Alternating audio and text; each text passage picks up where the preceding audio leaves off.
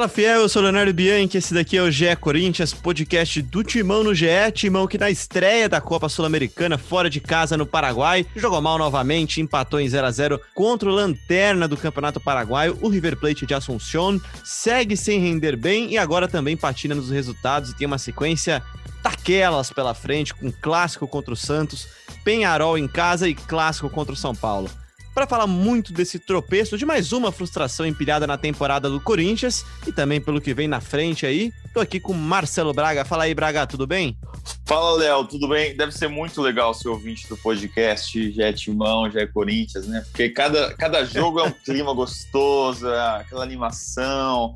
O cara ouve aqui para sair feliz depois de mais um jogo do Corinthians. Caramba, que frustrante, hein? Esse 0x0 com o River Plate. A gente achou que faria hoje um episódio falando da bonita estreia do Corinthians fora de casa, de uma vitória. Começo de um sonho. É. Não, não. Um 0x0 xoxo. Pois é, foi, foi xoxo. Mas, cara, tem uma coisa que é bem legal na. Não tem nada de legal na pandemia, né? Mas uma coisa que a gente tem feito mais na pandemia, né? É acompanhar o torcedor pelo Twitter, né? É a forma que o torcedor tem de se expressar. E para fazer parte do nosso podcast Tia Corinthians nessa sexta-feira, dia 23 de abril, a gente trouxe aqui uma jornalista corintiana, torcedora de arquibancada e corneteira de Twitter das boas. Eu vou ler aqui só dois tweets antes de apresentar ela. O que vai vir primeiro? Minhas duas doses da vacina ou um jogo bonito do Corinthians? Braga, o que, que, você acha? Cara, isso me lembrou um tweet de Diego Ribeiro, histórico Eu do também. passado, em que ele dizia que o pior jogo do Corinthians é sempre o próximo, né? É, esse é o clima do torcedor do Corinthians no último ano, pelo menos, né? Ou até mais, ali, desde o segundo semestre de 2019 com o Carilli. Enfim, apresente nossa convidada. Pois é, deixa eu ler o segundo tweet aqui, que é: se o Léo Natel fosse jogador de futebol, a gente estaria ganhando esse jogo. E é com este tweet que eu apresento o Leonor Macedo, que está aqui com a gente. Tudo bem, Leonor? Prazer ter você aqui conosco. Seja bem-vindo ao Gé Corinthians. E aí, pessoal, que desgraça chamar Leonor, porque Leonor começa com Léo, de Léo Natel, hein? é isso. E eu, é eu que sou charado, Léo, então, pô. Pois é, Léo, a gente tá em baixa, a gente tá muito em baixa. Pelo menos a gente tá com bastante velocidade, né, Braga? Então, pra gente começar falando sobre esse empate em 0 a 0 acho que é sempre bom a gente lembrar que time que é esse River Plate do Paraguai, né, Braga? Porque a gente até tava pensando em fazer uma brincadeira aqui no começo, né? Falando, pô, mas empatar com o River Plate fora de casa não é um resultado ruim num torneio continental. Só que não é bem aquele River Plate, né, Braga? Cara, pois é, o lanterna do Campeonato Paraguaio. É, inclusive, quando a gente começou a falar é, sobre a posição do, do, time na tabela no Campeonato Paraguaio, também no Twitter, muitas respostas ali, perdemos, o Corinthians vai ressuscitar, porque tem sido assim, né? O São Bento era um dos piores times do Campeonato Paulista, o Corinthians foi lá e empatou com o São Bento. Agora foi jogar contra o River Plate, empata com o River Plate. É, o Corinthians está com uma grande dificuldade contra equipes de menor porte, de menor investimento, assim como foi com o Retrô, com o Mirassol, com, enfim, com vários times nessa temporada que só se inicia, né? E aí a gente fica pensando o que está por vir, porque o Corinthians ainda vai pegar o Penharol, o Corinthians vai fazer dois clássicos, daqui a pouco começa o Campeonato Brasileiro. O que vem pela frente? E essa pergunta que eu repasso para a Leonor. Você, como torcedora, como alguém que já frequentou muitos estádios Pacaembu, a Neoquímica Arena, qual que é o seu sentimento de torcedora nesse início de temporada, Leonor? É um sentimento de desgraça, né? É, é, é isso. eu tô adorando. Não tem minhas palavras. Qual que é o sentimento? De desgraça. De desgraça. Na verdade, eu tô cada vez mais convencida de, de que o, o Corinthians é realmente é, uma metáfora do Brasil, assim, quando o país vai mal, o Corinthians vai muito mal, quando o Brasil está bem, o Corinthians vai bem. E a gente vive tempos de desilusão sendo brasileiro, mas sendo corintiano está muito pior. É um fardo que a gente está tendo que carregar desde é, aí o segundo semestre aí de 2019, né? Com alguns momentos de muita esperança, mas mas é isso, eu acho que o, o segundo semestre de 2019 já seria um prenúncio de que viria aí muito chorume pela frente, e a gente está aí surfando nessa pororoca de chorume, que é ser brasileiro e corintiano. É, então, a curto prazo, tá, o que está mais difícil é não ver uma luz no fim do túnel, né? Não ver nem as duas doses da vacina aí, como eu citei, e nem um jogo bonito. E na verdade não é nem questão de um jogo bonito, né? Acho que é questão de um jogo competitivo. O Corinthians não se mostra competitivo é, nem, nem no desde, ah, sei lá, nos 15 primeiros minutos talvez surge aquela esperança, aí depois vem, vem tudo isso que a gente já está até se acostumando e que eu não quero me acostumar, né? A, a ausência de ir no estádio é, faz a gente se conformar com coisas que a gente não deveria estar tá conformado. Braga, a, a Leonor... própria disputa, desculpa, a própria disputa da Sul-Americana, né? Porque o torcedor é, termina a temporada 2020, começa 2021 sonhando ainda com a Libertadores, com o campeonato de primeira classe, e aí o Corinthians chega na Sul-Americana. Ah, tá bom, vai disputar a Sul-Americana, mas pelo menos é um time grande que vai brigar pelo título. Aí começa desse jeito o torneio, acho que é, é mais um fator que dá uma desanimada no torcedor, né? Pois é, mas é, a gente também vendo um, ah, será que a gente ia ser, vai ser rebaixado, sabe? Porque é um time tão ruim. Aí, não, chegamos na Sul-Americana, já estamos conformados com isso. É, sim, dói não estar tá na Libertadores, e a Libertadores, é, desde que a gente superou é, o trauma de nunca vencer uma Libertadores e vencermos invictos, já é uma, uma coisa que a gente tem gana, né, de estar na Libertadores e de ganhar de novo e de viver tudo aquilo. Mas o, a Sul-Americana já veio como um alento, né, e é aquela coisa de, ah, tudo bem, para esse time até que é bom. E aí, de novo, a gente é, sei lá, sabe, tá, tá achando que pode ser desclassificado para num, num, grupo que seria teoricamente fácil. Tem aí uma pedreira pela frente que é o Penharol, que tem peso de camisa, como a gente tem também, e, e só passa um, né? Mas, mas a, a história é que a gente já, depois de um jogo desse, já é tanta água no nosso chope que, que fica difícil acreditar, né? É, fica a impressão que será que nem a Sul-Americana estava bom para esse time, né, Leonor? E, e, até puxando nesse tema, o Corinthians entra em campo com esse Corinthians que a gente brincou no último podcast, o Corinthians C, que é a mistura do A e do B, né? Com Cássio, Fagner, Bruno Mendes, Gil e Fábio Santos, Xavier, Camacho, Luan, Natel, Otero e Jô. Quando começou o jogo, eu olhei para o time do River Plate paraguaio e olhei e assim, pelas primeiras jogadas, falei, pô, vai sair uma goleada hoje, porque o time era muito fraquinho, né, Leonor? É, é é, é, é, realmente o lanterna do Campeonato Paraguai, é um time muito fraco, pouco deu trabalho ao Corinthians. Não, e é o lanterna e é muito lanterna, né? É, eu fui ver porque depois de tudo isso, você tenta buscar, né, é, sei lá, explicações. É, eu não acompanho o Campeonato Paraguaio e aí fui olhar, né? Eu falei, não, de repente nem é tão tão ruim assim, sei lá, é um time que joga na retranca, mas de repente não, não é tão. É desastroso. Eles estão com seis pontos aí no campeonato paraguaio, estão é, muito em último colocado, assim, então é, é, é, a humilhação da humilhação, né? Realmente, é, o Corinthians, eu não sei, parece que ele está amaldiçoado, porque quem jogava bem não está jogando mais, é, quem sai do time começa a jogar bem. A gente viu Casares ontem dando passe para o gol. É, e, e quem deveria estar, tá, sei lá, fazendo qualquer outra coisa da vida, está jogando no time. Né? Então é muito prego querendo ser martelo e a gente está tendo que lidar com isso, assim. Vai tu, Braga. Eu adorei essa, essas metáforas que ela fez. E, e, cara, eu fiz, eu fiz uma brincadeira ontem no Twitter que quem, quem, sei lá, o torcedor lá no Uruguai que ligasse a TV para assistir o jogo ia, ia ver ali uns cinco minutos e ia falar: não, mas espera aí, esse River aí não é aquele River, né? Aí ia passar alguns minutos e ia falar: mas esse Corinthians é aquele Corinthians? Porque o Corinthians perdeu todas as suas características, né? É um time é, muito perdido que, que não, não assusta mais é, uma equipe pequena como o River Plate do Paraguai. Corinthians começou bem, né? Tinha uma brecha ali pelo lado direito, o Léo Natel estava levando vantagem contra o marcador dele, só que quando chegava na área, ele tomava as piores decisões possíveis. É, não conseguia acertar os passes ali cruzados para o Jô, deu um passe para trás para o Luan, um pouco atrasado, que o Luan pegou mal na bola. Ele ganhou todas é... na corrida, né, Braga? Impressionante. Ele ganhava todas na corrida, só faltava. Ele é um jogador mais, né? de muito, ele é um jogador de muita imposição física. Ele tem passada larga, ele é grande. Então ele ganha na corrida, ele consegue ganhar na dividida, só que é, ele precisa acertar essa hora da definição. É, tanto que no, quando ele chuta para o gol, é, ele tem um chute forte também. O goleiro fez uma boa defesa ali no primeiro tempo. Ah, boa defesa não, uma defesa. É, só que ele precisa ser mais decisivo, ele precisa trabalhar um pouco mais essa, essa decisão no último terço aí, porque é, acabou atrapalhando o desempenho do Corinthians. E o que atrapalhou também foi o Mancini deixar ele em campo por 84 minutos. É, 37, mais logo 10, no, né?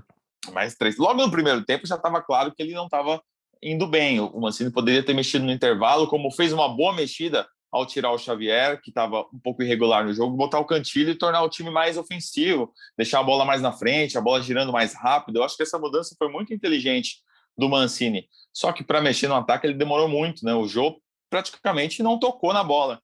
E, eu queria até saber da Leonor o que ela tem achado do Jô, porque, pô, é um cara é uma cria do terrão, é um cara que foi muito importante para o Corinthians em 2017. Volta o ano passado é, com muita expectativa, o torcedor fez é, corrente para ele voltar, enfim, torceu muito para que ele voltasse, voltou e o Jô é, tem decepcionado um pouco, né? É bastante, na verdade, não é um pouco, não. É, você até, só pegando um gancho na sua fala antes de responder do Jô, você disse é, Mancini muito inteligente na mesma frase e queria dizer que não cabe. Essas três palavras na mesma frase não cabe. Talvez uma. Talvez tenha sido um pouco esperto, mas, mas não muito inteligente. Enfim, depois a gente vai voltar, eu tenho certeza que a gente vai voltar para a gente poder cornetar o Mancini, mas o Jô, cara, é uma grande pena, na verdade. Eu, eu não queria que o Jô acabasse assim. É, com é, um futebol melancólico, né, para aquilo que ele foi, representa é, essa cria do terrão. É tão difícil hoje em dia a gente ver crias do terrão se tornando ídolos, né, por tantos problemas que a gente tem na base do Corinthians, mas é, eu não queria que ele terminasse com esse futebol melancólico, com tão pouca explosão num time melancólico, né, como é esse. Talvez se, se as bolas chegassem um pouco mais para ele, considerando que ele está assim fora de forma ainda, que ele tá, que ele não está conseguindo é, ser o jogo que ele sempre foi. É, enfim, talvez ajudasse ele a, a, se encontrar um pouco mais, mas nesse time é muito difícil se encontrar, né? Encontrar qualquer peça, até o, é, o grande Cássio até deu uma boa recuperada agora, mas estava passando por um, um, uma má fase, por isso que eu digo que parece uma coisa meio amaldiçoada, assim. Enfim, eu, eu acho que o Jô, não sei se deu para o Jô, sabe? Se, se, se é melhor que ele seja poupado dessa desgraça que está o Corinthians em 2021, 2020. É, ele não, não, não é mais o mesmo Jô, tá, tá claro que ele não é mais o mesmo Jô e, e, e tá queimando muito o filme dele, né? É um filme que, que não deveria ser queimado, assim, acho que é um filme que deveria ser preservado. Eu tinha até um grupo com dois amigos, um outro corintiano e um atleticano, que chamava Tatuagem do Jô da Amizade, que a gente disse que ia fazer uma tatuagem do Jô é, para selar nossa amizade, nós três, e os três muito fãs do Jô. Mas essa tatuagem aí é, é Nem de rena, né? viu? Nem de rena. É stand-by tatuagem. E Braga, você falou um pouquinho do Jô, uma coisa que chamou bastante atenção mais uma vez e que muita gente comentou no Twitter é a saída de bola do Corinthians, né? Que é o que não permite, inclusive, a bola chegar ao jogo, né? O Corinthians sofreu bastante para sair jogando, mesmo com, com bastante espaço que a equipe do River Plate dava, não conseguiu sair jogando direito e a entrada do Cantillo, inclusive, foi para tentar acelerar um pouco, tentar jogar mais de forma mais esticada as bolas, né? Tentar acelerar mais o jogo. Deu certo o Cantijo? Não, deu certo, deu certo. Acho que botou mais volume de jogo. É, o Corinthians tinha algumas brechas, embora o, o, River Plate fosse um time muito fechado, né? Que dificultou bastante, ficava só o, aquele atacante, o, é o louco, sei lá o que lá, é o louco. Não me lembro o nome dele agora. Deixa eu abrir o, o para ser mais preciso. É o Louco Pérez, Dionísio Pérez. Ficava só ele mais isolado e os jogadores uh, da segunda linha mais atrás, aquele bloco fechado e o Corinthians teve algumas brechas pelo lado do campo, principalmente pelo lado direito. É, dava para fazer mais do que foi feito. Não é que, que o Corinthians não conseguiu penetrar o, o River Plate em momento nenhum e só quando o Cantilho entrou é que a bola chegou ao ataque. Não, o Corinthians conseguiu, é, só que não foi eficiente para fazer o, o, gol no primeiro tempo. No segundo tempo, uh, o time melhor em, algum, em algum, alguma parte do jogo, teve algumas chances ali no final com o Fagner, com o Luan, o Mosquito que usou uma bola para trás, só que não foi competente e quase tomou, né? Porque o Sousa deu um chute de fora da área, acertou o travessão, Cássio ficou maluco com a defesa que abriu para o jogador finalizar ali, perto dos 70 minutos. Então, foi um jogo bem sofrido do Corinthians. Acho que a, a maior alegria do torcedor foi ver o Vitinho entrar e arriscar de fora da área. O goleiro pegou bem, e aí deu uma, uma esperança ali de, pô, será que o Vitinho pode realmente virar aí um bom jogador no Corinthians com uma sequência de jogos? Provavelmente vai ser titular contra o Santos nesse fim de semana. Vamos ver aí, de repente o Vitinho pode fazer um bom jogo e, e, e trazer de novo a esperança para o torcedor. Pois é, pois é. E, e, você percebia no final do jogo, né, Leonor, que o Corinthians era um time que estava sentindo que realmente ele precisava vencer aquela partida, né? Demorou para mexer mesmo. O Corinthians foi mudar de verdade de cara mesmo, lá para os 30 minutos, quando houveram as substituições. O Braga tá com o jogo aberto aí, ele pode até me relembrar as substituições antes da Leonor falar, mas o Corinthians demorou para dar oportunidades para mexer no estilo de jogo, né? Entraram o Cauê, que eu lembro, entraram o Gabriel Pereira, já faltando pouquíssimos minutos, entrou o próprio Vitinho, mas. E o Mosquito. E o Mosquito, e o Mosquito o Corinthians sentiu, parecia no final do jogo, que precisava vencer aquela partida, enquanto no, no outro lado da chave o Penharol goleava, né? Então tem mais essa, né? É isso. É, não, não, não basta a gente vencer os próximos jogos, a gente vai ter que golear, porque o, o no saldo de gols o Penharol já está muito à frente. É, Olha, eu acho que a, o maior termômetro desse jogo foi justamente, é, para mim, o Vitinho ter sido melhor em campo e ter ficado cinco minutos em campo, né? É, por causa de um, de, uma, de um chute a gol e de uma velocidade que não estava acontecendo. É, então, assim, sim, dá uma esperança de que contra o Santos talvez a gente consiga fazer um gol, porque a impressão que dá é que se esse jogo tivesse continuado desde, desde as nove horas e nove e meia da noite de ontem até agora não teria saído gol. Eu não sei. A, a minha impressão é de que é, continuaria 0 a 0 se o Corinthians não tivesse tomado, né? Porque o maior risco foi aquele chute no travessão do, do paraguaio, né? Enfim, é, eu é, é, como o Braga falou, assim, eu, eu deposito uma esperança aí no, no Vitinho. É, em quem está em campo, cara, difícil. É, o, o, o Mancini demorou muito para para mexer mesmo. A gente já estava pedindo a saída do Léo Natel, a gente, assim, dentro do meu coração, né? Porque eu tô deitada vendo sozinha. TV. Sozinha. eu vi todas as minhas personalidades, a corintiana é, resiliente, a corintiana pé da vida, enfim. É, a gente estava pedindo a saída do Léo Natel desde, desde o fim do primeiro tempo. Eu já estava, meu, não dá. O, no mínimo tem que entrar um mosquito ali, é, que dá um pouco de velocidade, né? É isso, assim, cara. A gente protestou contra, contra o Andrés quando o Andrés contratou o Mosquito. A gente está é, implorando pelo Mosquito. é, Para mim é uma coisa que é, é, inadmissível, assim. Enfim, se eu não tivesse aqui na minha cama, acho que se eu tivesse na arena seria mais fácil, né? Extravasar voz, essa emoção, né? gritar, né? Pular, pular é, dá problema, mas enfim, é, talvez vendo essa situação, acho que até eu pularia dentro de campo.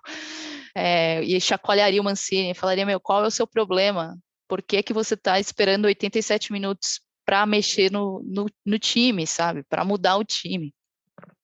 Enfim, é, foi, foi essa desgraça aí. E o negócio é o seguinte: agora o Corinthians tem uma sequência bem complicada, né? Tem esse jogo contra o Santos no domingo. O Santos também vai com time reservas, tá? Porque o Santos joga hoje, nessa sexta-feira à noite, aí joga no domingo, depois já joga no começo da semana de novo. Então, o Santos está focado aí na Libertadores, que perdeu o primeiro jogo para o Barcelona de Guayaquil. É, então, vai focar na Libertadores e vai, vai meter um time reserva contra o Corinthians na Vila, o que é ótimo, né? Porque o Corinthians sempre tem dificuldades jogando na Vila Belmiro. É, o Mancini vai levar um time misto, um time B ali, mas que tem alguns jogadores é, de, de, de, nome, enfim, Gemerson, Gabriel, deve dar chance para o Vitinho, para o Cauê. É um time, um time bem, bem próximo daquele time B da semana passada. Aí tem Penharol na quinta-feira em casa, um jogo difícil, um jogo complicado. O Penharol já mostrou um bom futebol nessa estreia da, da Sul-Americana. Depois pega o São Paulo na Neoquímica Arena, lembrando que o São Paulo tem aquele tabu, que nunca ganhou em Itaquera. Então, é, é uma sequência bem arriscada para o Mancini. Logo depois tem uma viagem para o Peru para fazer o, o, terceiro jogo da Sul-Americana. É, é uma sequência bem complicada para o Mancini, porque, beleza, ganhando esses jogos, acho que ele começa aí a, a, a, mudar um pouco a ideia dos torcedores. Agora, perdendo de, deixando o tabu cair, perdendo esses jogos importantes, perdendo para o Penharol dentro de casa, aí a coisa começa a ficar um pouco mais insustentável para ele.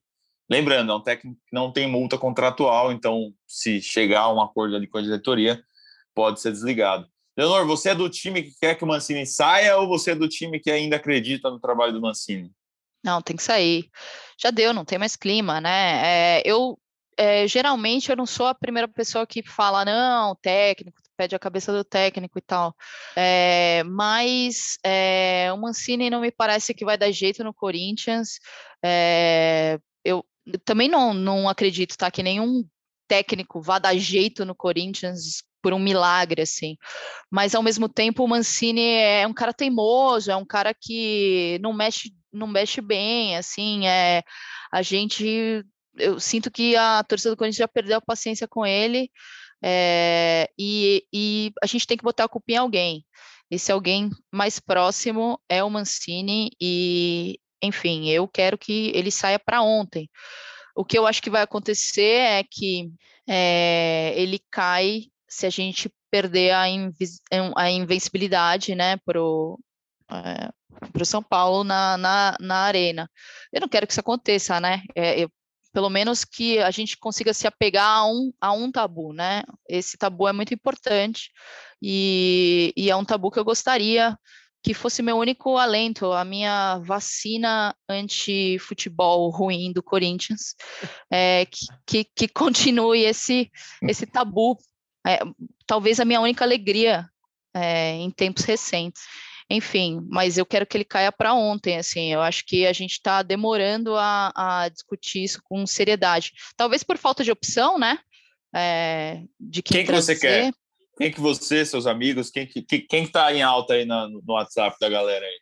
Eu queria o Mourinho, não sei se eu estou sonhando demais. Acho que você tá achando demais, mas pelo menos a foto com a camisa já tem, já. E, já Braga, tem, já tem, já tem. Até pra te e é jogar... nova, 2003. Né? tá novinha. Até pra te jogar a bola de volta aí, ó, deixa eu trazer umas participações da galera aqui no Twitter. A Patrícia fala aqui, se pergunta se vocês não têm impressão de que o Mancini tem, não tem a mesma paciência com os garotos do que ele tem com os outros. Ela fala especificamente sobre o Leonatel 87 minutos em campo, e, se os, e falando que os meninos seriam saído no intervalo. Uh, o Breno Antunes manda aqui pra gente: chegou a hora de trocar o treinador. Não é possível que a diretoria vai esperar passar a sequência de dois clássicos e um jogo decisivo para demitir o Mancini. Não é possível que vão esperar o desastre acontecer. O Gustavo sabe. Cara, mas assim, rapidinho. Diga lá. Que, tec... que técnico disponível é, o Corinthians ligaria e falava: e aí, você quer vir hoje? A gente tem é, Santos, Penharol e São Paulo nessa semana. Você quer, quer vir hoje? O cara fala, Assume agora. esperar mais uma semaninha. Dá para esperar mais uma semaninha? Eu acho que o cara nem, não iria, né? A não ser que seja um técnico que esteja muito tempo desempregado e procurando uma chance. Mas e aí? Vale a então, pena? Mas, mas isso é, é, é, o nosso. demonstra um pouco o nosso poder político fora né, de campo, a fraqueza que a gente está politicamente. É, é, assumir o Corinthians deveria ser um desafio que qualquer técnico do Brasil ou da América Latina, pelo menos, é, gostaria de fazer, né? É um time muito grande. Então, se a gente está aí. É, sei lá, esmolando um técnico, putz, fica muito difícil, porque hoje em dia acho que o que a gente tem a oferecer realmente é dinheiro. É, ou mais dívida, né? Dinheiro para o cara, mais dívida para a gente. Mas é, ao mesmo tempo é a gente já, já, já foi o sonho de todo técnico, né? Então, pô, como é que para qualquer um que a gente chegasse e falasse assim, olha, a gente tem aí Santos, São Paulo, Penharol, quer putz, isso ia brilhar o olho de um bom profissional, certo? Mas aí ele ia falar assim: e aí, quem que eu posso trazer para reforçar esse time? É, então. Claro. Reforço, é, é... reforço não vai ter. É, esse é Dá o problema. Dá uma complicada no negócio. Dá uma complicada boa, exato. A gente não tem é, nem, nem poder político, nem talento, é, nem. Não Dinheiro, há um atrativo, vai... né, Leonor? É, não há, não há mais, não há mais, não há mais enfim, é, é, é nós por nós mesmos, né? É a torcida do Corinthians só. E, nem só tá gente. e não tá tendo a torcida no estádio, nem isso, né? Por exemplo, o Thiago Nunes ficou pouquíssimo tempo e nem, nem torcida pegou direito no estádio, né? Pegou poucos jogos. É, trazendo mais duas perguntas aqui, o Braga, até para jogar de novo para você. É, primeiro aqui, o, o, Gustavo de Atibaia manda aqui pra gente. O time foi mal, porém eu não acho que o nosso elenco é tão ruim. Falta treino, padrão, aproximação, triangulação, ultrapassagem, compactação. Não temos absolutamente nada. E ele pergunta: chegou a hora de trocar? É a mesma pergunta do Gustavo Saab, que pergunta aqui se tem chances de trocar de treinador. Marcelo Obraga, há chances do Corinthians trocar de treinador? Cara, para o jogo contra o Santos no domingo, não, mas é, acho que essa sequência vai ser decisiva, sim. O Duílio Monteiro Alves deu uma entrevista recentemente, disse que o Mancini vai começar o Brasileirão, foi bem, é, deu bem ênfase aí a resposta dele. Mas é difícil, cara. Quantas vezes a gente viu dirigente bancando treinador é, para tentar dar uma animada e dias depois caiu? Foi assim com Jair Ventura, foi assim com Cristóvão Borges, foi assim com Carilho, foi assim com Thiago Nunes.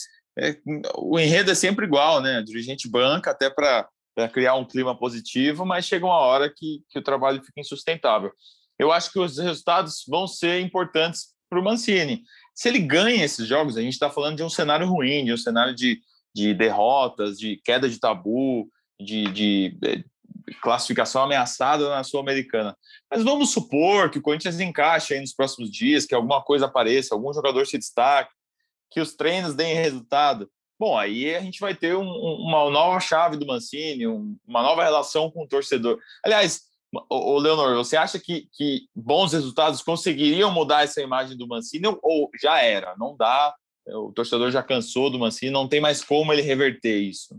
É, eu acho que é o que você falou, na verdade. É, por mim, ele saia para ontem, mas é claro que se ele ganhar dois clássicos e conseguir é, uma vitória importante contra o Penharol e, consequentemente, uma classificação na Sul-Americana claro, a gente tem mais um adversário aí e tal, é, a gente tem mais, é, mais lenha para queimar nessa competição para a gente se classificar, mas enfim, é, se a gente consegue uma, um, duas, duas vitórias em clássico e uma vitória importante em jogo decisivo, acho que muda um pouco, mas acho que não muda a característica dele de ser sim um cara muito teimoso, de mexer mal e de. Acho que a, a menina que perguntou falou se ele tem pouca paciência com os garotos. É, acho que sim, na verdade. Acho que ele se apega a uns jogadores muito pereba e deixa os caras é, o jogo inteiro e não mexe e, e o jogo tá claramente perdido, sabe? Claramente perdido. É, enfim, essa característica vai continuar, então eu não vejo um futuro é, muito longo para o Mancini dentro do Corinthians, ainda que esses próximos, essa próxima sequência seja positiva. Eu não acho que ele vá conseguir o milagre é, de fazer o Corinthians jogar bem, assim, é, de, de fazer o Corinthians brilhar os olhos de novo. Falta elenco aí, o Duílio, é, lembrando que o Duílio, nosso atual presidente, era o nosso diretor de futebol, foi ele que montou esse elenco, então ele está no papel dele de bancar mesmo o Mancini, de ser também um pouco teimoso, e de, porque senão ele está testando ali a própria incompetência, né? Ao mesmo tempo que ao mesmo tempo que ele também não pode criar um clima muito ruim. Imagina seu chefe três antes de um clássico, sei lá, antes de uma apresentação aí, de um podcast, para vocês falar, olha, se o Braga não for bem nesse podcast, vamos ver se ele vai ser demitido. Ah, você ia entrar chorando no podcast. Mas na verdade você tá é sabendo... isso que acontece, tá? Não... Você tá é. sabendo de alguma coisa, Ana? Você quer falar para mim? É, eu, eu, Me manda tenho... no chat tenho conversado aí com é, o alto escalão eu, eu, não vou, eu não vou nem Globo. negar, eu não vou nem negar e nem confirmar nada, né? Mas enfim. Eu vou só, eu vou só sair aqui um pouquinho que eu tô com um pouco. Ô Braga, a pergunta que eu gostaria de fazer para você e a Leonor pode se sentir à vontade também para completar é: a gente está falando do Mancini aqui e é unanimidade que o time não é também um espetáculo. Dá para jogar mais, muito mais com esse time? E aí eu pergunto até porque eh, eu vi um tweet muito interessante da Ana Thaís Matos ontem à noite, a nossa colega de Sport TV, em que ela fala que o Corinthians está coloca estão colocando um Titanic perto de um iceberg e é difícil manobrar um gigante em situação de risco, falando que estão subestimando as atuações do time muito limitado que corre risco no Brasileirão, que tem tempo para mudar e precisa sair da omissão e querer. E aí ela até datou aqui o tweet, que é abril de 2021 que, que você acha disso tudo? Dá para jogar mais? É, é, é, um Titanic se aproximando de um iceberg? Cara, no momento é aquele aquele navio do canal de Suez lá, né? Tá estagnado, entalado. não vai para lugar nenhum. Assim, é difícil dizer se, se, se esse time pode ser melhor. É, eu acho que o que dá para a gente pegar de referência é o que o, que o Mancini fez no Brasileirão. Houve um momento em que o Corinthians jogou bem, né? Ganhou do Internacional, ganhou do São Paulo, fez uma sequência de jogos, ganhou do Botafogo fora. É, era um futebol melhor, mais bonito. O Corinthians pressionava, o Corinthians atacava mais rápido, conseguia triangular. Então, assim, a gente viu alguma coisa de bom futebol naquele final de 2020, começo de 2021. Cadê, né? É, o que aconteceu? Cadê aquelas ideias que a gente viu do início do trabalho? Dá para retomar? É, eu não sei, não sei, sinceramente. A gente viu um time muito bom com o Casares jogando bem, agora o Casares não está mais aí. A gente viu um time encaixando ali com o Gustavo Mantuan na frente, ele machucou. Tinha o Vital bem, o Vital machucou. É, eu não sei se, se dá para fazer algo melhor com os jogadores que estão disponíveis hoje, até porque é, subiu um monte de moleque, mas eles não estão jogando.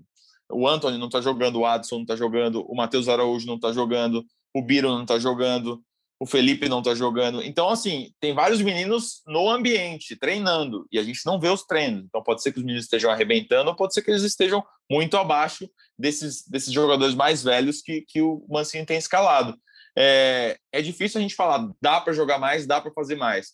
O que dá para dizer é que nesse momento o trabalho está estagnado. De jogo para jogo a gente não vê uma evolução, a gente não vê sinais de que o Corinthians vai melhorar.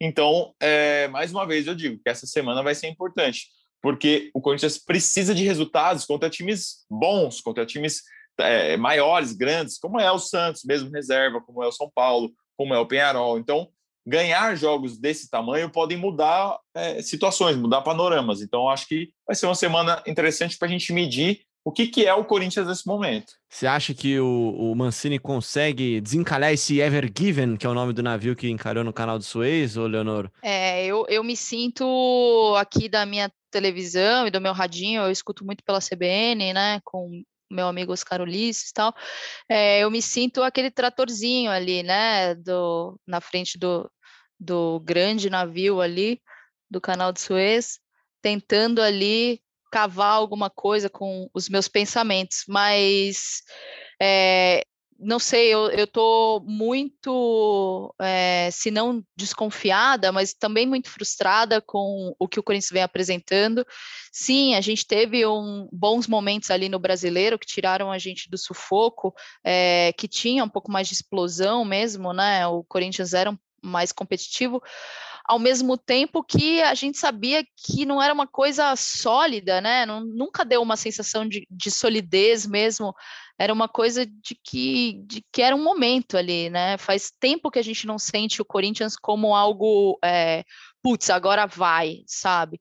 É, então, não sei se o Mancini vai. É, se o Mancini é um milagre, ou São Jorge, que hoje é o dia dele, é, hoje é o dia do torcedor corintiano, enfim, se, se é desse, esse milagre que vai acontecer aí para desencalhar esse, esse Titanic, é, esse, esse navio encalhadíssimo do canal de Suez, enfim, ou se, se, se a gente vai é, continuar nesse sofrimento. Alguma coisa precisa acontecer.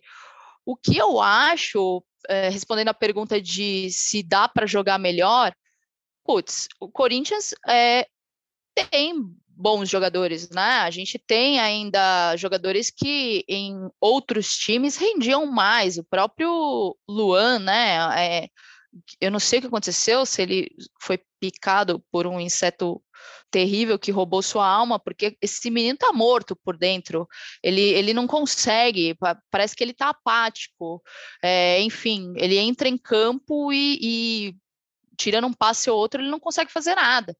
Então, é assim, mas ele veio com uma grande expectativa. Então, ele era um cara, ele sabe jogar bola, ele sabe jogar futebol. Tem gente ali dentro do Corinthians que não sabe jogar futebol, que é, eu preciso desse empresário, inclusive, para dar um jeito no meu plano de carreira. É, quero contato, se alguém estiver ouvindo o contato do empresário do Léo Natel, escreva aí, me manda uma mensagem no Twitter. É, mas é isso, assim, é, é há craques, há craques e há bons jogadores dentro do Corinthians, no elenco do Corinthians. O que, que aconteceu com eles? É só, sei lá, o arquivo X pode dizer, porque alguma coisa muito ruim aconteceu. Eles perderam a alma, assim. descubra no, no Globo Repórter, a gente está gravando na sexta-feira, é, o que aconteceu. Para a gente já encaminhando para o final do nosso papo, Braga, Santos domingo às 20 horas na Vila Belmiro pelo Paulistão, Penharol na quinta-feira às 19h15 na Neoquímica Arena, São Paulo no domingo, dia 2 de maio na Neoquímica Arena. Como é que vai esse Corinthians para esse domingo? Vai, não vou nem falar para outros dias, porque aí tem, tem água ainda para passar nesse canal de Suez aí. Como é que vai o Corinthians para enfrentar o Santos no final de semana? Então, como a gente falou mais cedo, vai, vai mesclado, aí vai com o time B, é, oportunidade também para jogadores que estão é, buscando uma chance nesse time titular, nesse time que vai disputar a Copa Sul-Americana, que é o time A de verdade, né? É, a gente esboçou uma equipe aqui é, que é a mais provável, com Cássio, João Vitor na lateral direita, o Gemerson, o Raul Gustavo e o Lucas Piton, Gabriel, aí Cantilho ou Ramiro e Vitinho, Gustavo Mosquito, Rodrigo Varanda e Cauê. Rodrigo Varanda não viajou para o Paraguai por conta de um trauma no pé direito, mas hoje ele já treinou, já está à disposição do Mancini. A princípio é isso, mas como, como a gente falou, tem muitos jogadores aí que estão esperando uma chance. Matheus Araújo, Gabriel Pereira, o Adson, o Anthony, o Felipe, o Rony, o Arauz. Então, são jogadores que de repente podem pintar aí, de repente, dependendo da semana de treinos, né, de repente estão bem, chamaram a atenção da comissão, podem ganhar uma chance. Mas a princípio, é, é esse o time base aí do jogo contra o Santos. É, o Corinthians faz mais um treino no sábado e depois segue para a Baixada Santista, fica concentrado lá até o jogo de domingo à noite. Então vamos ouvir também como é que chega o Santos, isso porque o Gabriel dos Santos, setorista do Peixe no GE, mandou para a gente aqui um resumo de como é que é a vida do rival do Timão no domingo. Fala, amigos do GE Corinthians, sempre um prazer participar do podcast de vocês. Hoje, mais uma vez, aqui para falar sobre um clássico contra o Santos, nesse domingo, às 8 da noite, aqui na Vila Belmiro. É, e o técnico Ariel Holan deve escalar um time aí praticamente todo reserva, é, porque dois dias depois do clássico contra o Corinthians, o Santos enfrenta o Boca Juniors lá na Bomboneira pela, pela segunda rodada da fase de grupos da Libertadores. E como foi derrotado na estreia da fase de grupos pro Barcelona de Guayaquil por 2 a 0 aqui na Vila Belmiro, então eu acredito que a prioridade do Santos seja totalmente a Libertadores, e é, né? Porque a competição que paga mais, enfim, o Santos está em crise financeira, é uma competição é, muito mais importante do que o Campeonato Paulista, então não faria nenhum sentido o técnico Ariel Holan desgastar os titulares, mesmo se tratando de um clássico e da importância do jogo, do peso do jogo, né? Então o Santos que vem de um início de temporada um pouco irregular aí, né? começo de trabalho é, do Ariel Holan, o time está em adaptação ainda, né? Ele tem, o argentino tem usado o Campeonato Paulista aí como um laboratório para observar jovens jogadores, analisar alguns esquemas e tem colocado força máxima mesmo é, nos jogos de Libertadores, né? Então, mas nessa sexta-feira o Santos ainda vai a campo, né? O Santos ainda é, viaja, viajou a Novo Horizonte, a Novo Horizonte e enfrenta o Novo Horizontino nessa sexta-feira às 10h15 da noite, hoje com um time misto, né? Só quatro titulares aí foram poupados, que foi o goleiro João Paulo o volante Alisson, o Marinho e o Soteudo. É, e o, o Olan deve repetir o cronograma que fez na, na semana passada, antes da estreia na fase de grupos da Libertadores, né? Time misto na sexta-feira é, e reservas no jogo de domingo. Então, acho que por hoje é isso. E sigam com o programa aí. Um abraço. Valeu, Gabriel. É isso. O Santos deve vir mesmo com o time B. 48 horas depois do clássico contra o Corinthians, vai enfrentar o Boca Juniors na Argentina. Então, vai poupar esforços no clássico, que deve ter dois times alternativos ainda. E aí, a gente separou um trechinho aqui de uma entrevista, né, Braga, de um cara que você falou há um tempinho atrás, mas ele falou com ele, ele falou bem de dois personagens, né, desse dois possíveis personagens do clássico contra o Santos. Quem são eles e quem que é esse seu entrevistado aí? É, na verdade, um, um, vai ser titular, né? Provavelmente que é o Vitinho, e o outro é o jogador que está brigando aí, que é o Rony, é, muito conhecido da torcida, né? Então a entrevista é com o Fabrício Oia, jogador que foi jogar em, na Bielorrússia, em Belarus, e, e agora, eh, depois de anos e anos na base do Corinthians, deixa o clube, se despede e deixou para trás aí esses amigos que ele está na torcida para que virem é, jogadores é, importantes dentro do Corinthians. Então, fala aí, Oia, então. Oia que falou com o Marcelo Braga em uma reportagem que está completa no site, lá no ge.globo Corinthians. A gente está vivendo um 2021 em que o Corinthians resolveu apostar na base, né? Que é uma coisa que a torcida vinha cobrando há muitos anos. É óbvio que pela necessidade, pela falta de recursos financeiros para fazer grandes contratações, mas é um ano em que o Mancini, todo mundo está deixando claro que, que, a aposta vai ser na molecada. É, em algum momento você achou que você estaria inserido nesse contexto? Você teve alguma conversa nesse sentido? Então, quando eu voltei do, do último empréstimo, empréstimo, eu acreditei que esse ano talvez eu poderia não ir para os jogos, mas acreditei que entraria no grupo, entendeu? No grupo do profissional. Ficaria lá treinando e buscando meu espaço. Quando isso não aconteceu, claro, eu fiquei triste, né? Não fiquei também não acabou o mundo para mim, óbvio, mas eu fiquei triste, fiquei decepcionado, mas falei, vou trabalhar firme aqui no sub-23 para eu voltar a ter minha chance lá lá em cima de novo, porque eu sei que eu não fiz dois anos muito bons, entendeu? Mas aí todo mundo começou a subir de novo, todo mundo começou a aparecer a ter chance e eu fui deixando para trás. E isso, claro, influenciou também na minha escolha a gente está falando da, da, sua trajetória no Corinthians, uma trajetória grande, vitoriosa, é, principalmente na base. E nesse momento vários meninos estão subindo, estão tendo as suas oportunidades. O que, que você tem dito a eles, assim, quando alguém chama para conversar, ou o que você gostaria de dizer uhum. para esses meninos que estão vivendo um sonho que você viveu por bastante tempo? Sim, sim. De, de todos eles que estão lá, né? Eu tenho bastante amigos que nem o Rony Moura, que é um cara que está comigo desde sub-11, o, o, Vitinho está comigo desde, desde menor. É, esses são duas são dois caras assim que eu tenho como amizade, que é difícil você ter no futebol, né? A gente construiu uma amizade assim, mas eles é porque desde pequeno a gente está junto. Fora também que já tem uns lá, mas quem está tendo oportunidade agora são esses dois que eu tenho mais é, proximidade. É, eu até disse, eu estava com o Vitinho quando ele foi convocado, primeiro jogo dele eu estava do lado dele, a gente estava almoçando, e aí ele falou que foi convocado, e eu dei meus parabéns para ele pessoalmente. Falei, irmão, é assim, futebol é rápido. Outro dia você, no amistoso aqui, você saiu bravo, que estava meio mal, e o Danilo te tirou no amistoso, e hoje você está sendo convocado para o jogo no profissional. Então, futebol é assim. É, a gente tem que aproveitar quando a gente está bem. E falei para ele, tá? Não precisa ficar preocupado com o que vai acontecer. Você está indo pelo que você está fazendo. Então continua o que você está fazendo e dá um pouquinho mais, porque sabe como é o Corinthians, sabe como é a torcida do Corinthians. Se você não se, dedicar um pouquinho mais, então eu falei para ele, aproveita. E o Rony, o Rony eu nem preciso falar, aquele cara é um exemplo de pessoa dentro e fora. É o meu eterno capitão, eu falo para ele. Ele me ajuda em muita coisa, é um fenômeno e um exemplo a ser seguido. Então tenho certeza que ele vai fazer tudo que der, ele vai entregar de coração pelo Corinthians. É, queria que você falasse um pouco então sobre esses caras, cara. O que, que, que, eles te agregaram aí de amizade, de, de experiência de vida? Que, que história que você pode contar sobre eles? O Rony teve episódios difíceis também com o irmão dele, né? Imagino que vocês estavam ali presenciando. Uhum. Como é que foi para você viver com esses caras na base?